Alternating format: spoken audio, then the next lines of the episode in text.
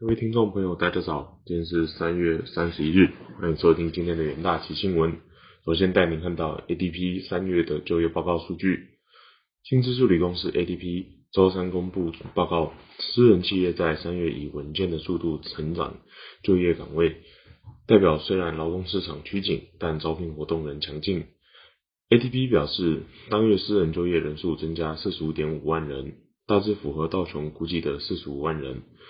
这也代表说，二零二一年的八月以来是目前最低的水准，总数略低于二月向上修正后的四十八点六万人，并使 ADP 第一季就业人数达到一百四十五万人。更受关注的非农就业报告将在周五发布。根据道琼的普遍预期，美国劳工统计局预计本月的就业人数将增加四十九万个。ADP 和 BLS 的数字可能相差很大，例如二月的报告。当时 ADP 的数据比政府官方公布的数据低了二十万人。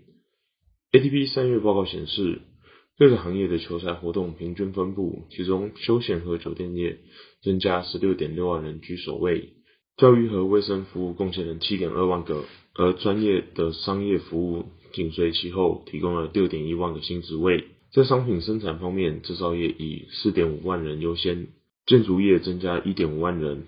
服务业公司增加了三十七点七万个工作岗位，而商品生产商则增加约七点九万个工作岗位。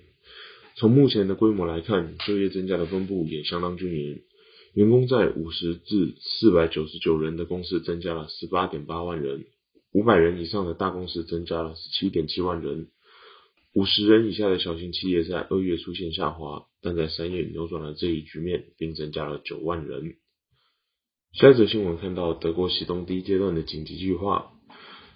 德国经济部长哈伯克周三宣布，柏林政府将启动管制紧缩能源供应计划，共三阶段的第一阶段。这阶段为预警，表示德国可能面临天然气供应紧急的状况，并针对天然气消耗和储量进行密切的监控。哈伯克发布声明表示，德国目前的天然气供应是安全的。现在正与厂商密切监控供应的状况。哈伯克称，政府将一个工作组每天开会以监测情况。他呼吁公司和消费者尽可能减少能源消耗，帮助过渡紧急时刻。俄罗斯总统普京先前要求不友善的国家要以卢布支付天然气的费用，此举遭到德国政府拒绝。德国的主要能源供应商警告，争端可能导致供应中断。哈伯克表示，这是一这是一次预防的决定。俄罗斯政府已多次表示，如果不用卢布支付，可能会停工天然气。如果紧急计划进入第三阶段，德国政府将接管可用能源供应的管理。接下来看到日元陷入循环贬值的新闻，日元近期喋喋不休，已贯破俗称黑田防线的一百二十五日元兑一美元。日经亚中分析，日本的经常账逆差。以及美日两国之间的殖利率利差，将使日元陷入更深的卖压，并下探一百三十日元关卡。日元贬值通常有利日本经济，但大宗商品的价格凌厉涨势，就连某些出口商和富豪也开始吃不消。日元周一曾触及一百二十五点一日元兑一美元，濒临二零一五年低档一百二十五点八六日元。不过周二回升至。一百二十三至一百二十四日元。周三亚洲盘中报一百二十一点七四日元兑一美元。造成日元近来喋喋不休的原因是美国两国、美日两国的货币政策分歧。日本央行周一和周二都宣布无限量买进日本公债，以压低殖利率。和进入紧缩循环的美国联总会大相径庭，促使交易员抛售日元以换成美元。更久远且根本的因素则和贸易有关。日本的经常账逆差在一月份突破了一兆日元，约等于八十亿美元。由于俄乌战争带动大宗商品飙涨，日本进口成本正在快速膨胀，越来越多收益流向海外，贸易条件不断恶化。根据日经和日本经济研究中心，日元的均衡汇率在去年第三季为一百零五点四日元。以经常上收支和贸易条件调整后，则为一百二十一点七日元。均衡汇率不同于市场价，后者受到短期投机交易影响，而每而且每日波动。但从均衡汇率和市价过往的平均差偏差来看，日元可能贬向一百三十日元关卡。